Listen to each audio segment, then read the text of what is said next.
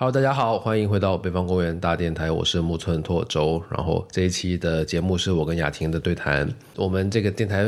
今年年后复更以来，我们比较支持而后勇的，有在努力，基本上也大致做到了周更吧。但每期如果都去找嘉宾，然后都都去去策划这种有嘉宾有主播的节目形态的话，有时候也挺费劲的。然后觉得。而且很多时候，我跟雅婷有一些观点上的东西想输出的话，也未必适合在那种多人的节目中输出出来。所以，呃，今后也还是会再做一些两个人聊的，然后跟文化作品、文化现象相关的，然后可能偏观点性一点的东西。这可能也是我们之前写文章的时候的一种老本行，嗯，工作。暂且称为强项。嗯，对，这一期是这么一个背景，然后。最近就在想，我们最近有什么文化上的事情或者作品比较称得上是热闹，或者是最近关注到，嗯，我们都在看的一个美剧叫《月光骑士》，是一个超级英雄。美剧其实是雅婷告诉我之后我才开始看的，但是她由于她本人是一个常年的超级英雄忠实粉丝，所以就有额外的伤心。你可以跟观众介绍一下这个剧《月光骑士》是在今年三月三十号上线的迪士尼加，每周更新一集。然后其实它在海外的口碑和评分也还不错，就是我觉得不同于鹰眼和之前推出的像《What If》有点太冷门了，不同于鹰眼。呃，猎鹰与冬兵这样的剧集，然后没有想到《月光骑士》在现在在国内的社交媒体的讨论度和口碑度也还不错。但是这个剧我不知道，因为国内火吗？其实 我觉得可能最近因为确实疫情的原因，就是没有看到太多就是文化上的东西。但是就豆瓣打分之类的来看，还是挺好的，是吗？对我我的参照标准可能就基于豆瓣的看过，然后还有微博上。的讨论程度吧，然后《月光骑士》第四集出了之后，好像也是小上了一下热搜，但是这个同样也是基于就是国内电影院都在歇业，大部分影院都在歇业，然后电视剧好像也一直没有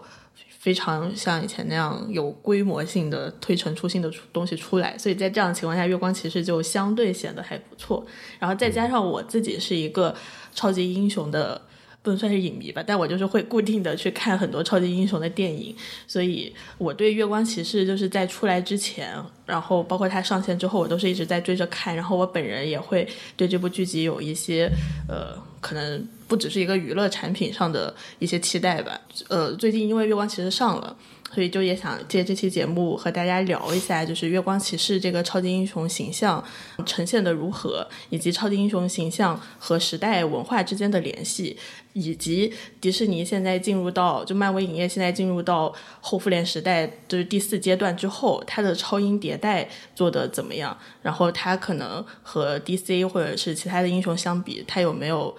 就是真正做出一些创新啊！感觉最近超级英雄类的东西是不是还挺热闹的？想从蝙蝠侠上映，其实杨紫琼那个电影也算是超超级英雄，但是它不是漫威和 DC 的。好像是从后复联那个复仇者联盟四之后，我就觉得我们好像没有一个非常可以称之为就很大片的东西了。嗯，然后好像那之后输出的就是国内国外同步都能取得很大关注的。那种电影，我怎么觉得，可能也是因为我的文化关注的原因，我怎么觉得就好像只剩超级英雄了。哦，对，沙丘可能算一个吧。对，沙丘也是超级英雄嘛？是吗？沙丘不太算，但它本质上也有一点英雄之旅的那个情节在。嗯，为什么当时看沙丘的时候，好像是带着超级英雄的预期去的？感觉那个甜茶的那个角色好像。对，因为他一开始就出现那《王王子复仇记》，就是对这个有点太，然后就被放逐，然后被放逐之后，他要如何重建家园？这个其实也还蛮符合就是超级英雄的情节的设定。对，就超人也是这样。对，感觉他好像要说科幻，他好像还更像超英，没有那么像。然后，因为我自己一直就是超级英雄电影的受众嘛。然后在《月光骑士》出来之前，然后我会对这部剧集有一些就是可能超于迪士尼给出的信息的一些期待。我觉得可以先和大家简单介绍一下《月光骑士》的漫画和这个剧集之间的联系。其实《月光骑士》就是正式上线的，就是正式会宣布它会发行的时间是在二零一九年迪士尼的一个叫 D 二三的大会上宣布的。然后那个时候其实，呃，《复仇者联盟四》已经上映了，你能感觉到他的很多英雄的类型会不会就是终结在那里？或者说，其实大家当时都很好奇，就是。在这样一个高潮之后，所有的英雄就是绝命一战之后啊，迪士尼家还要如何去培养就他的英雄？然后他在那个时间段上线了，就宣布自己要做月光骑士的时候，我还是挺好奇的。就其实《月光骑士》的那个作者，《月光骑士》的作者道格·费奇，然后他也是蝙蝠侠的联合创作者，就是漫画作者。对，漫画作者。所以就是如果你去看他漫画里的设定的话，你会发现他和蝙蝠侠其实是有很多重合的。嗯，就是当然电视剧这个部分没有呈现出来，但是在漫画里面。呃，月光骑士他其实也有一个身份认同是暴发户的形象，而且就月光骑士他本身也没有所谓的超能力，他就是体术和格斗，然后以及他靠自己很有钱，然后为自己就是去弄得很强很炫酷的装备。呃，因为月光嘛，你又他的能力有的时候又和月亮会有关系，所以可能他的很多情节也都是在黑夜里完成的。你就会在想，就是说，那漫威是不是会就是打造出一个漫威版的蝙蝠侠？因为对，因为很长久以来，漫威可能它处于市场的考虑，或者说它处于自己娱乐化或者说崛起的时时期，本来就是精神昂扬、积极向上的。它的很多超级英雄其实会很较少的去说那些就是真正阴暗和负面的东西，然后也比较少的有血腥镜头。然后我在想，这个其实也是出于迪士尼它作为全球乐园然后的一种考量，然后也是因为就是它。不会像 DC 那样，就是很多作品会主动的去设置一个分级的一个制度。就如果可以的话，他希望他的超级英雄形象尽量是合家欢的，或者说是各个年龄段都可以看的。然后，所以这样的就比较扭曲，或者说是。就内心比较深沉的超级英雄形象，起码在一九年之前的漫威影业是非常少见的。嗯，对，或者说作为一种边缘化的形象而存在。然后他在打造这个剧集的时候，我就会对他有一个这样的期待。哎，我问一下，你刚刚说原著里头的这个月光骑士这个角色是有暴发户的设定是吗？对，就很有钱。对，但是美剧里头他其实不是太弱，他就基本上就就把这个身份给目前看来就是删了。对他美剧只有只留了两个身份，但是在漫画里我记得是留了一个是雇佣兵，然后还有个西装的顾问，然后出租车司机，然后还有一个就是那个暴发户，就是每个身份都有一个自己的人格，是吗？对他们就彼此不知道自己在干嘛。所以一九年之后，就是漫威的所谓电影宇宙第四阶段，嗯，就可能也随着，因为之前我们写蝙蝠侠的时候也写过嘛，就随着这个呃经济。周期的这个下行的阶段的到来，全就包括疫情开始导致的，大家对呃西方的资本主义好像有一些更多的怀疑，嗯，然后就没有那么多那种特别自信、特别斗志昂扬，然后很美式美式价值观特别强势。强势的那种英雄角色出现，开始多了一些像 DC 那样比较扭曲、阴暗、心里想很多的那种人。对，就会更复杂一点。其实我们在就是讲新蝙蝠侠那篇文章的时候也有讲过，就是真正好的或者说它受众足够大的超级英雄电影，它其实是。抱着要去解决这个时代的文化矛盾的任务的，就是就是他可能不会主观上说我要为这个文化矛盾或者是这一代人观众的精神上的矛盾负责，但是他要去打开那么大的市场，他输出的东西呢引起大家的情感共鸣，他就必然会触碰到就是这样的任务。所以其实我觉得不同时代的超级英雄，他都会有根据那个时代文化有一个不同的特色。那我们之前有稍微介绍过，就是。可能在八几年、九几年那个时候，还是超人，就第一部超人长篇电影刚出来的时候，应该是八三年还是八几年？然后那会儿，其实你整个美国的，就是整个这种电影市场，就整全世界都是在冷战的格局下。但那会儿，其实苏联它已经会开始慢慢的走向示威了。然后你会发现，那个时间段的超级英雄的很多任务，就是要去打败独裁者，然后他要去。就基本上是以苏联为目标去完成一系列的为国家而战的任务，这样。对，然后这个东西其实一直就是其实包括你像很多谍战的电影，谍谍战就不用说，像零零七这种，就是已经是像超英电影，它都是这样的任务。但是你到了新世纪之后，然后那个时候，大家美国对于美国来说，可能比较大的问题就是恐怖主义。嗯，然后那个时候你发现，就是不管是像蜘蛛侠，就是早期的蜘蛛侠，还是很多超英电影，它其实都是会把这个问题的爆发就锁定成纽约，然后很多人其实就是会哥谭市，对。哥谭市纽约和芝加哥的结合，结合，嗯对，但但像蜘蛛侠那个电影，它是直接有纽约城区被毁，然哦。后对，就这种这种恐，然后高楼就一代的破灭，然后有超级英雄要站出来去把坏人在最后一秒惩戒掉，这就是新世纪以来一个比较大的主题。前十年，但是到后十年，我觉得对，以当时的反派是不是也很多是那种倡导就是无政府主义的，然后比如类似于小丑那样的对角色，对他可能还是描述在某个个体吧，或者说就是心里面一些比较极致的恶人，那、他可能没有什么原因，他就是要杀你，然后他杀你就是他要复仇之类的，嗯，类似于这样的反派。然后可能到了就是新世纪之后的第二呃第二个十年，可能标志是以奥巴马政府把呃本拉登给嗯，对这个事情之后，你发现美国的超级英雄电影它又出现了一个转向。然后我们可能初步的说，是因为，当然就是因为美国那会儿的经济它是很强势的，然后奥巴马政府推行的是一种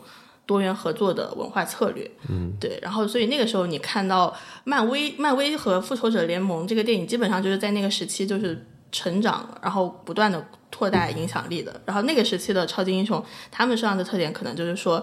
你要讲求互帮互助，然后环境问题，其实灭霸完全就是一个环境问题的隐喻，嗯，然后环境问题又变成人类要共同去面对的问题，然后很多少数族裔或者说是女性的超级英雄得到不同程度的书写，嗯，对，所以我们就觉得可能就每一个时代和他要呈现的超级英雄的联系是非常紧密的。然后那到了新蝙蝠侠，也就是第二个十年，很有可能就是后就疫情时代，大家需要什么样的超级英雄，这个事情或许就又变了。对，但现在看来好像还不太有定论。对，我因为我看这个月光骑士的，我的一个感觉就是，月光骑士现在四集嘛，我四集看起来是我有我有点摸不透这个角色的主要命题到底是啥，嗯，我觉得不太理解。第一集你感觉像毒液，嗯，就是毒液就是感觉就是你一个人和一个只有自己能听到的一个声音，然后你要去你要去对抗它，或者是你要去遵从它，就是你自己要做这个选择，然后。对，后面就引入了 Mark，就是他的第二个人格，嗯，然后你就感觉像搏击俱乐部，好像要讲精神分裂和对，和一些社会心理问题。然后第三集又进入到盗墓，嗯，然后马伯庸，就是盗墓有有那种就是好像要书写一些什么就是历史的谎言，或者就殖民者对历史的书写的这样的议题，就更宏观和更外放一些。嗯，然后到第四第第四集出现是在一个精神病院里，嗯，那就感觉像那个大群，我跟你说之前说的那个、那个剧，那个剧叫英文应该是叫 Legend，对，然后中文名好像叫大群，就它是那个漫威 X 战警的 IP 下面的一个分支，对，就讲的可能就是主要是精神疾病吧，嗯，你就感觉这个月光骑士它每一集好像都有一个新的命题，也有一个新的主线，嗯，所以有点摸不透这个英雄到底要表达什么。嗯我看第一集的时候，其实还挺期待的，就是说，一个也是因为漫威它其实在主动的放出，就是它要做超级英雄转型的信号。就是呃，漫威影业的制片人凯文·费格在很多采访都说，他想去挖掘一些就是漫威宇宙里呃比较晦涩，然后有哲学意义的形象。嗯，但是呃，确实是因为现在就是已经大火的那些超级英雄，不管是钢铁侠也好，还是美国队长也好，还是惊奇队长也好，它其实很很像一个套路化，就是你能不能再生产出一个有那么大影响力的东西，还是你继续去去寄生在就是复联式的本身的那种影响力下去做，这个可能是他们在想。那我觉得还有一个很重要的问题就是，其实时代变了嘛，就是他们之前所高歌的，然后所推扬的一切，很有可能在现在在看来是就是行不通的。对，最重要的就是你看全球化它进行的不顺利或者怎么样，对我觉得这个时候可能就需要一个新的超级英雄出来。然后还有一个就是，其实呃，漫威在复仇者联盟四之后，嗯，它在推出的所有超级英雄剧集，无论是就旺达幻视，还是鹰眼，还是猎鹰冬兵、洛基，它其实都有一个大的背景，就是它把灭霸那个事情，就是变成就大家众所周知的一个事情。哦，对，然后他在这个背景之下再去写，然后当时就说他其实要完成的一个工作是去修复漫威影迷心灵上的一些创伤，然后再让再寻求动力让大家继续的。但是像月光骑士，他到现在一个是他没有说，没有把就是那个事情纳成一个大背景。虽然我觉得他后来很有可能会和黑豹联动，就那个趋势。是吗？对，因为因为他到了第第三集的时候，他不是有那个神吗？就是神的附身。哦，黑豹里面，然后有一个女性形象，也是神的化身那种。OK，对，就有可能会联动吧。但是他毕竟到现在也没有挑明了，就是这个事情是他的一个，你你就在想，就是那漫威可能真的要重启，就是重新去塑造一个超级英雄了，而不再是就是通货膨胀的多元宇宙再去使用它。嗯，对，就就就是会有这样的期待吧。然后到第一集他给我呈现出来的时候。其实我还挺喜欢的，因为我是觉得那个英雄他有一些不同的地方，是在他很害羞。就如果那个，对，就是他成为了 Steven，对 Steven 成为了超级英雄，他很害羞，然后他的很多事情你感觉有一点像一个社畜一样的。对他变身的那个套装也不是打架的，就是一套对销售员的那套衣服。对呀，然后 就是廉价中介。对，我就感觉好像没有看到过很内向的、很害羞的超级英雄，然后他也有一点。就很不确定，不知道自己在干什么。我就在想，这个形象可能是吸引人的，嗯，但是就再往后看，我发现好像和我的预期差的还蛮大的。对，这个形象是不是有点像那个呃，那个嘴很碎那个叫什么？死侍啊，普通话有点死侍。但是对第一集的那个 Steven 有一点像吧？有他比他要再怂一点。对，嗯，然后没有存在感。对，然后也不会就是。很乐观那样，有点像那个《失控玩家》里头的那个 Guy。嗯，那 Guy 还是很阳光的，就是。嗯，对，确实。嗯，对，我觉得还是想，我还是想讲我刚才那个感觉，就是不知道他这个英雄到底要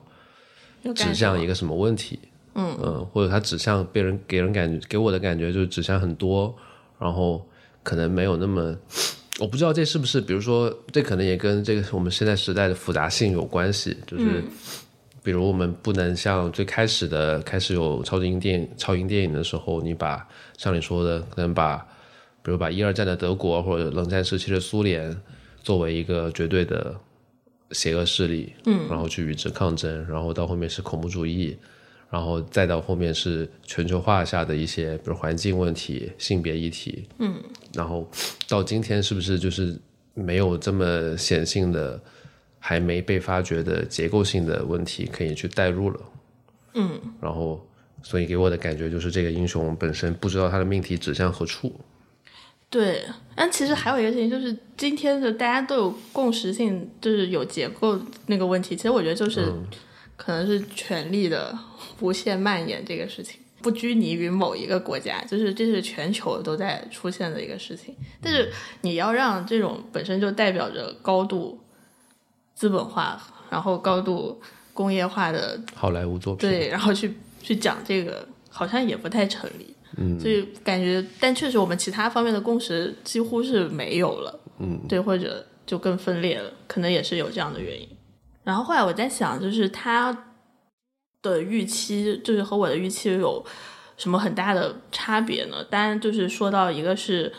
就这是小周说的，他表达的东西其实是很散的，他没有就是，我觉得他对月光其实这个形象的塑造，但是他肯定也不着力于这一点，他不着力于说我要塑造一个非常有影响力的超级英雄形象，他可能着力的是他就是想要表达很多其他地方，这个可能是和我预期不符的。然后还有一个东西是我。觉得他可以做得更好，但是没有做得更好的地方，就是在于说这个月光骑士是漫威的第一个阿拉伯裔的超级英雄嘛。嗯。然后，其实，在做这部剧之前，迪士尼就是会有很多采访，就在说他们其实这部剧集的制作班底是全全阿拉伯裔的，嗯，对，而且他们的主创在接受采访的时候也说，就是自己会非常审慎的，就是去去做这种文化符号的处理的事情，他不想变成一个东方主义的凝视或者滥用这样的。呃，尤其是主创就在说说他会，他想要描写一个真正的开罗，嗯，就是埃及，然后他觉得开罗在在之前的很多好莱坞埃及探险的那种电影里面被描述的太过于异于文化风情了，然后太过于神秘了，太过于就是那种你不可知的文明的那样，他想去讲一些真实的喧嚣的开罗。嗯，但但你这个开放你都做了，可是你都说了，但是他落到剧集里，我觉得对这个处理是还是挺失望的。挺粗糙的。挺粗糙的。但是当然，我看了一些后续的解释嘛，他就说是因为疫情的时候，他们很难再去埃及去拍这个电影，而且埃及现在对审查也很严，然后所以他们很多景都是在美国和意大利完成的，所以可能会有这样的现象。但是从某种程度上来说，你觉得他对东方主义这个东西处理的好吗？其实处理的也挺糟糕的。就他想反抗的东西是什么呢？可能就是说在就是商业片开始逐渐逐渐扩大影响力，嗯，就以斯皮尔伯格为代表的《夺宝奇兵》，然后木乃伊，然后还有《古墓丽影》那样的，就是西方带着一种很殖民的视角，对，然后去把把埃及就拍成一种很抑郁的东西，他要抵抗的是这个，然后他也找了阿拉伯裔的人，但是最后他感觉完成的是和他们一样的事情。对，我觉得这个东西放到几个细节来讲吧，就是我非常不喜欢的，就是呃，首先就最明显就是他在 他在古埃及的文物上留下谁谁谁的姓名这个事情，我觉得这是处理的明明有更好的处理方式。对，然后还有一个就是他把他留下的是谁的姓名？那个莱拉在那留下了一个符号，然后那个符号是代表的是他父亲的名字，因为是他父亲发现了这。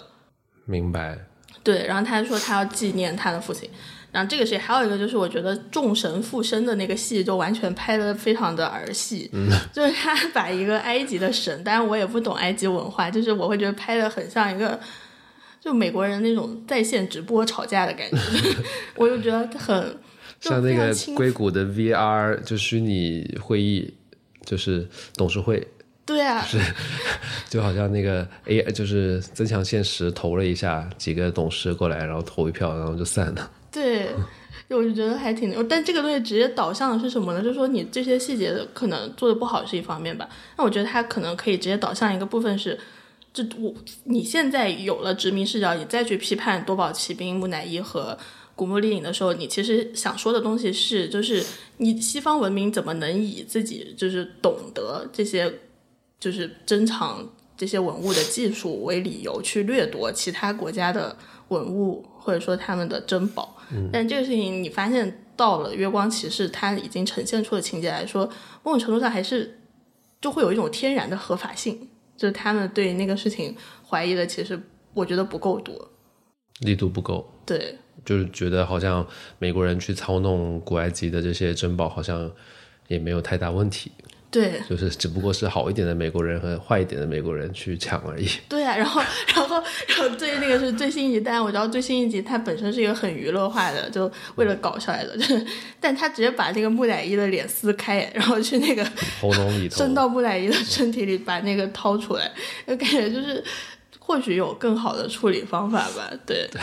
然后可能可能真的真的埃及人不觉得好笑吧？对，你这么讲确实也是。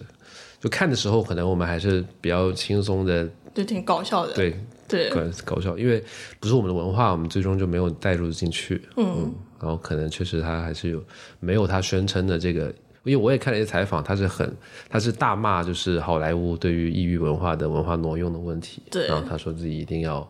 就是好好的弄一部，对，但弄出来好像就就就是很一般。就是要么你就不说，但你说你就会让大家对这个东西凭空期待。嗯但是这感觉可能就是这种级别规模制作的呃商业电影、超英电影很难去规避掉规避的问题。不过黑豹就做的挺好的。黑豹，嗯对，我觉得黑豹一个是可能是由于黑人文化的强盛，就是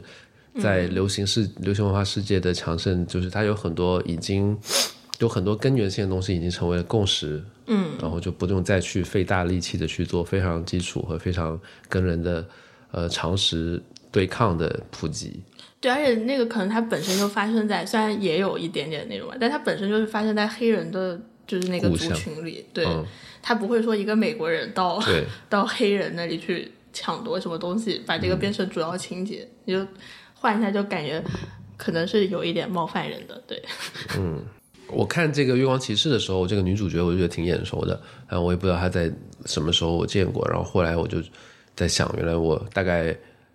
去年吧，二一年的时候看过一部美剧叫《拉米》拉米，然后它有两季，呃，它应该是那个 A twenty four 那个公司近这些年不是风头正盛，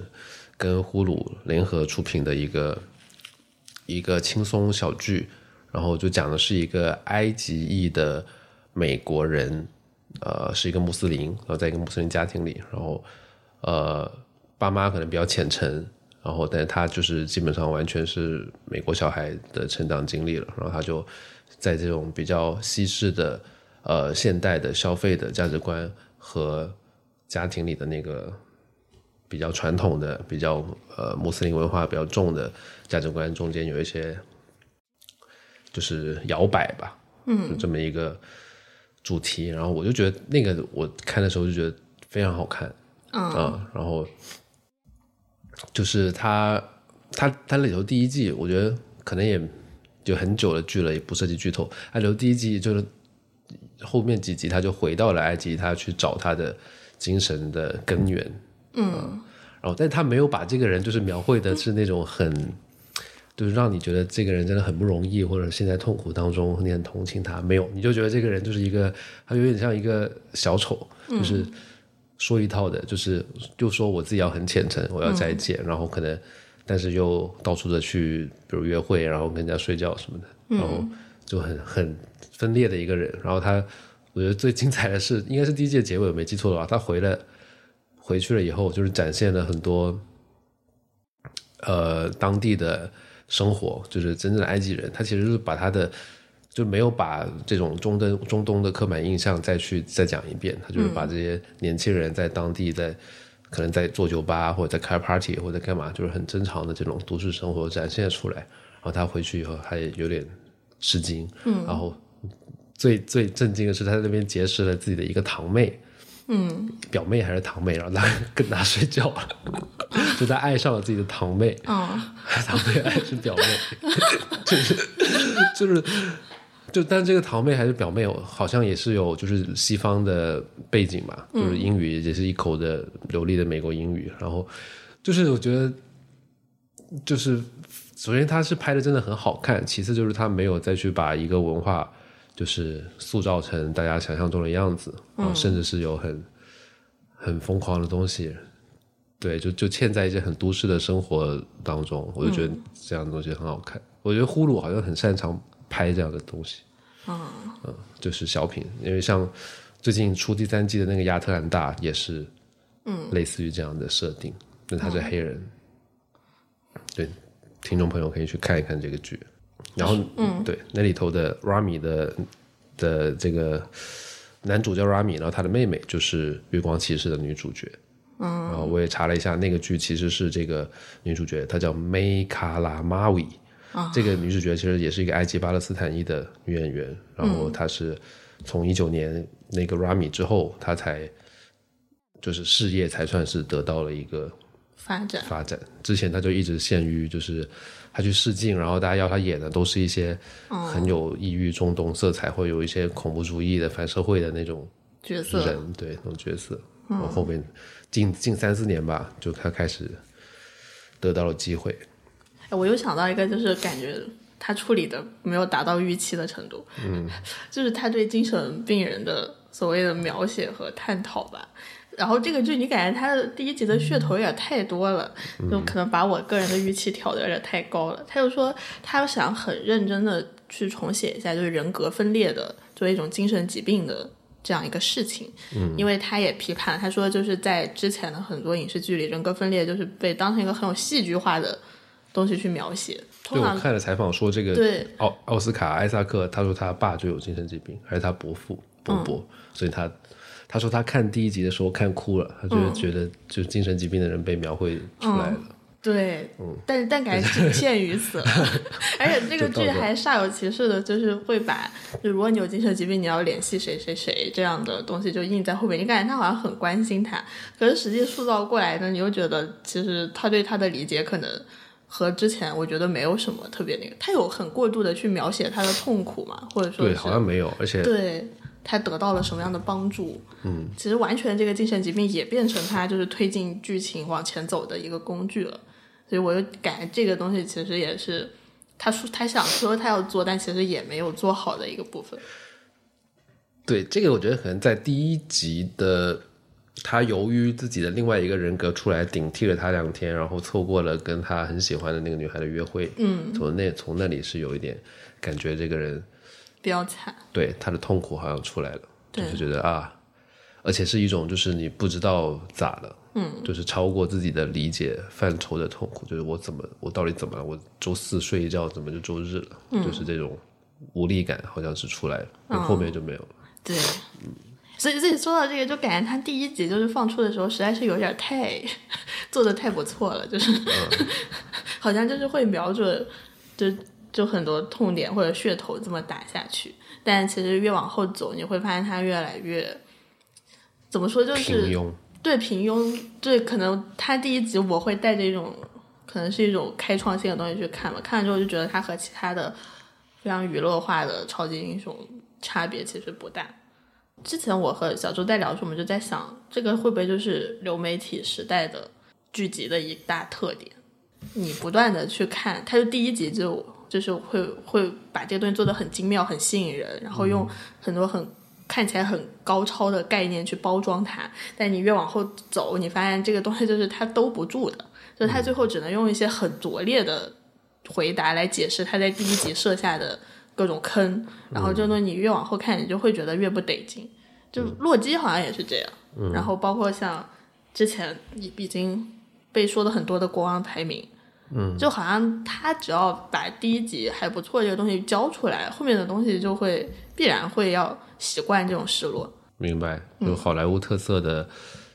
怎么说质量结构？嗯，我觉得有点像。确实，我之前我觉得五六年前，其实从西部世界那个时候开始，我感觉就有那种感觉，就 HBO 基，但是我我也忘记那个时候 HBO 出了流媒体没有？那时候好像还没有，就第一季的话，对，可能还没有。嗯，就就是感觉出来的时候，就是炸翻了天。对就是那那那你就是在电视的时代的时候，它还有一季是惊艳的，在流媒体时代，它就一集是惊艳的。啊、对，然后最近看的那个有一个美国有一个美，就是他们改编了奉俊昊那个《雪国列车》，嗯，嗯，好像也叫《雪国列车》，拍了三季。然后第一季的前半部分确实也觉得很精彩，越看越看到后面就是不知道在干啥。但是由于你每次，比如说它更新了以后，你都忘了这个剧了，但是你更新以后，比如半年一年后它出了新一季，你打开 Netflix，它还是会推在你的那个首页上，嗯，然后你不知不觉的就跟进去，就又看完了新的一季，然后，然后我就看完之后，我最近把它第三季最新一季看完，我觉得在干嘛？就是，我就上豆瓣我说，就是不知道我自己每周就是。它是每周二固定更新嘛，或者周二睡觉前我就看一集，我就真的不知道这些年自己在等什么。然后豆瓣上基本上都是这个评价，就是第三季下面就是说，但其实我就有这个想到的是，那流媒体的制作模式，某种程度上说，可能对重新塑造一个很让人有共鸣的超级英雄形象，或者说是一个人有共识的人物形象，这个事情好像会变得更加困难了。就是我可能是出于对比，我看蝙蝠侠的电影和我在看其他的这种剧集的过程，我觉得，因为现在电影院它在疫情时代受到的就各种冲击，就感觉就是显得就很必然嘛。就是电影院未来，就电影当然会以各种各样的形式存在，但是电影院未来的走向其实是不太明朗的。然后也有人会觉得说，那可能未来电影院就会消失，大家都会靠流媒体去看这样的影视作品。然后我就在想，但电影院其实它无论如何，它提供了一个空间给你，就是你在那坐，你是一定要坐到三个小时的，三个多小时，两三个小时，然后你整个人的情感，然后你去体验它的世界的那个东西是连续的，啊，某种程度上，你受到的情感的冲击力会不会更大呢？对，那其实我觉得像漫威，它现在做的很多超级英雄。其实超级英雄，你我觉得你就是要去塑造那个英雄形象呀，嗯，对吧？你用超级英雄的题材去写很多当下的事情，但是那个人物形象最后是平平无奇的，就是我不知道，可能之后会有更好的解释吧。但我就会觉得这样的话，就是超级英雄就会很少，就失去魅力。而且另一方面，就是现在，尤其以漫威来说，它推出的超级英雄的剧集可能就是六集左右，然后一集四十分钟，六集八集。这样，然后，但是它最后呈现出来的东西是一个既不像电视剧，也不像电影的这样一个作品。我反而觉得，就是怎么说呢？我就是，尤其是从看了最最近的几集吧，就是洛基、漫威，就是猎鹰什么，我觉得它就像一个纯粹是为了叠加各种反转、悬念和概念的一个大的集合。我说电视剧有什么功能？我觉得可能我这样比较保守的人，我还是希望我看一个长篇的电视剧，我能对。就是它能够提供一一张时代的切片吧，就它作为影像来说，它保留的很多细节、真实的东西是是可以去理解这个时代的。那作为电影，对它最后起码要能给你提供一个比较强的情感的出口。但我就会觉得，像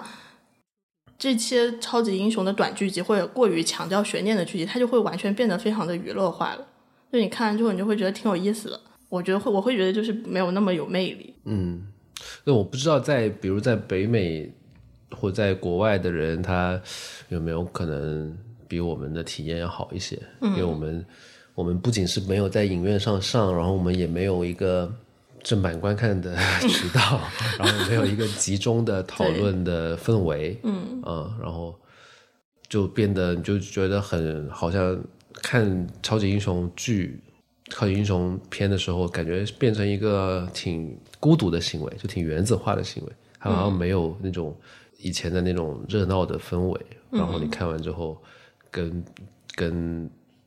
同好们去交流也好，或者说大家都在关注这个英雄的一些动态，嗯，怎么样？好像就没有，他只是放在那了。谁想看的时候就去看一眼，这样。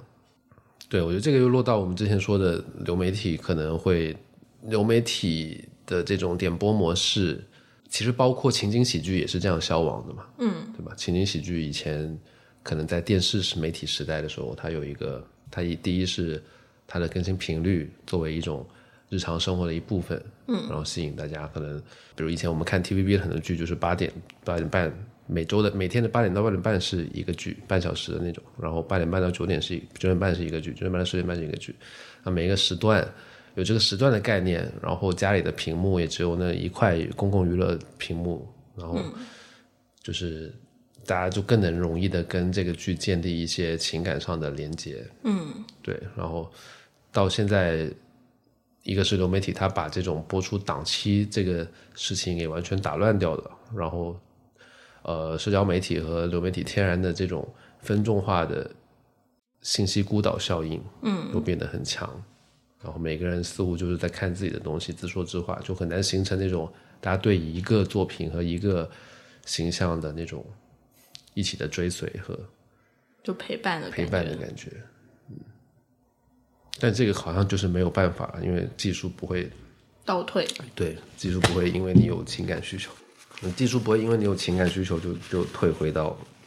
十年、十五年前，你只能去找新的形态去满足你的这样的需求。今天爱奇艺改了个 logo，啊，我看到了，但我不知道这到底有啥意义。对，好像你现在的品牌形象很重要一样。真的，就是你没有内容供给的情况下，就是你你换你的更新品牌形象，就是到底意义是何？对。但是我还是给就是朋友圈的爱奇艺的同事们点了个赞。确实。包括 Netflix 最近也股价下跌嘛。这个事情我们可以稍微讲一下，就 Netflix 前天出了财报，第一季度财报，然后发现它的订阅用户从预期应该是要增长两百五十万，结果反倒降低了，可能就是二十万左右的样子吧。然后 Netflix 就自己给了很多解释，他就说，一个是俄乌战争导致，因为他们终止了对俄罗斯地区的用户提供服务，这肯定就损失了大几十万订阅用户。然后他还提到说账号分享、账号盗用，就是对。我 我们这种人，我们这种人注册一个账号五六个人用，还有竞争，嗯，呃，Apple TV Plus，然后迪士尼加，确实竞争也挺激烈的，嗯。然后我们刚才说，确实，我在我看来可能比较直观的就是，其实流媒体的新冠红利确实已经吃完了，在国外来说，嗯，就是从二零二零年开始的这个新冠和隔离。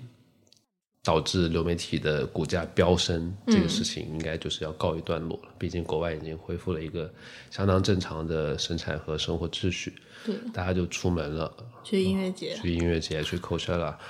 去干嘛都行。那这个时候有一批人觉得，哎，那这个不订阅了，先取消了吧，或者怎么样？我觉得也挺合理的。反正就中国现在还是有相当大的疫情，就是导致的线上红利在。但可能也消失了。就这两天特别烦心的时候，很多人也会说没有心情在消费线上内容了，嗯但线上内容可能也会战战兢兢，就生怕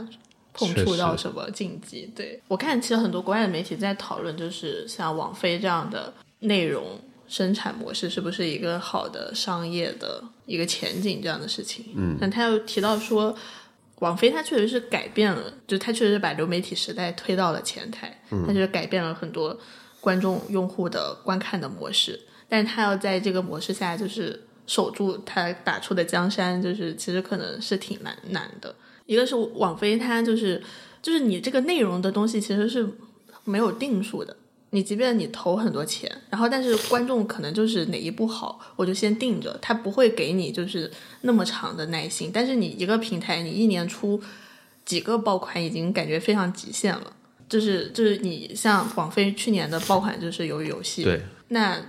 就是出这样就每年都，但是就不同平台它可能就是会这个今年的爆款在在网飞，然后明天的爆款又在 Apple 家，对它它不会有那么大的耐心留它不会有品牌忠诚度，其实。对因为它是跟着内容走的，所以你的壁垒就是你不可能说你最终这个品牌特别牛逼，然后大家就心甘情愿的为你掏钱，就像大家为迪有 IP 效应的迪士尼或者是漫威这样去掏钱，对你就是个渠道。如果今年好的内容不在你们家，那我就取取消你的订阅了。对嗯对，因为它的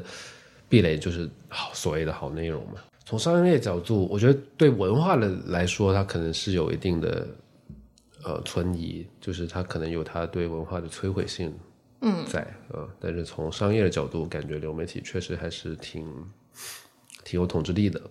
嗯嗯，因为它，你想你你对每一部戏的观看的程度，然后你看几分钟决定不看了，你在哪里觉得有问题？呃，你看了第几季，追到哪个角色的时候，你可能切掉了，就这种东西都是非常可量化量化，然后可以去重新推导出来，然后大批的去制造一些让你更想看下去的东西。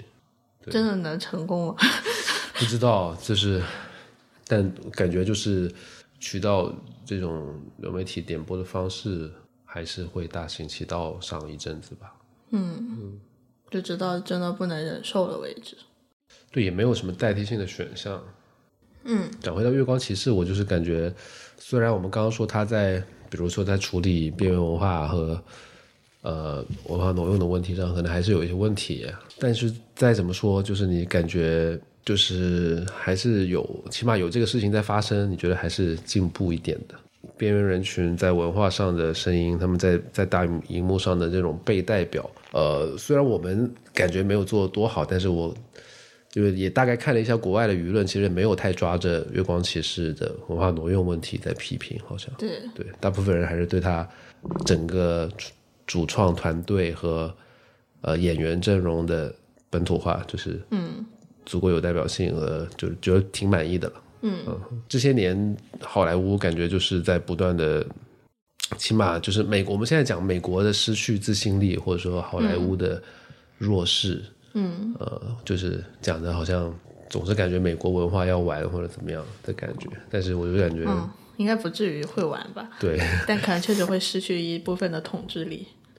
对，就是在感觉在流行文化的创作生产当中，人家还是就是站的比较靠前。对，然后最近又有之前我们那期博客也提到过杨紫琼的那个新片，今天有很多她在美国宣传新电影的时候上脱口秀节目的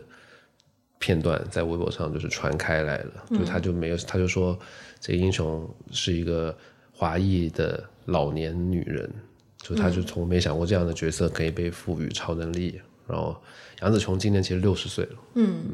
然后就觉得还是咋说呢？就我们比如觉得美国的华裔电影或者华裔超英没有很好的代表我们，但是就是这是大荧幕上，嗯，就是唯一有的东西。与此同时，就我们的国产影视文化的创作就是在干嘛呢？就是嗯，好像也没有，就不要说跟人家的就是那个议题和进步性的比较，你就没有往这个方向去，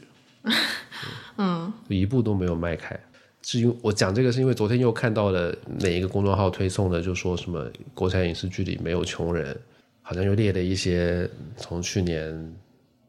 把去年的就是国产都市剧列出来骂了一遍吧，反正嗯，就是 我不知道是不是罗贝贝之类的，嗯，就是觉得所有剧里头都没有穷人，没有边缘人，只有一模一样的那种俊男美女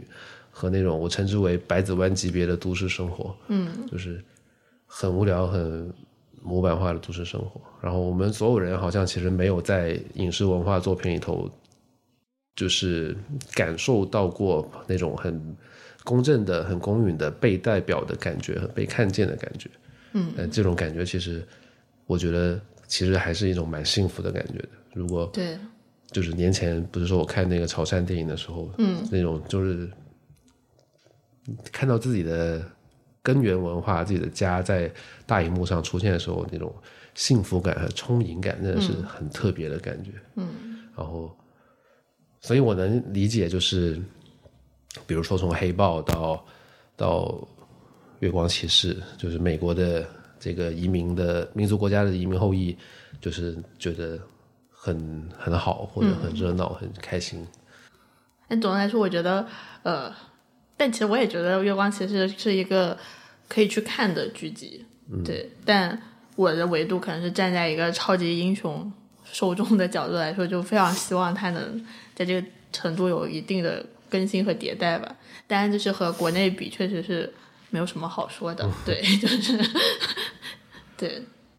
那就这样。好，那本期我们就聊到这里了。然后，呃，最近我们还做了正在。就是策划和制作的一些节目，包括一个，呃，明天我们可能还会录一期，跟我们的两个朋友在游戏行业的从业者，然后去最近不是有版号重发这个事情嘛，去聊一聊，借这个机会聊一聊游戏，然后游戏其实也是我们一直想要去做一些内容，但是鉴于本人的涉猎非常有限，就是一直没有，也不知道做什么内容，而且也感觉我们。然后过去做那种游戏评论也怪怪的，就对，因为我们可能还是想做文化上的，不是说游戏没有文化的意思。对对对，但对，但是就是好像我们想要做的话，就是得从玩法的进入开始。嗯，对，然后明我们最近还会做一期这个节目，然后听众朋友可以期待一下。那就这样，这期就到这里，好，拜拜，拜拜。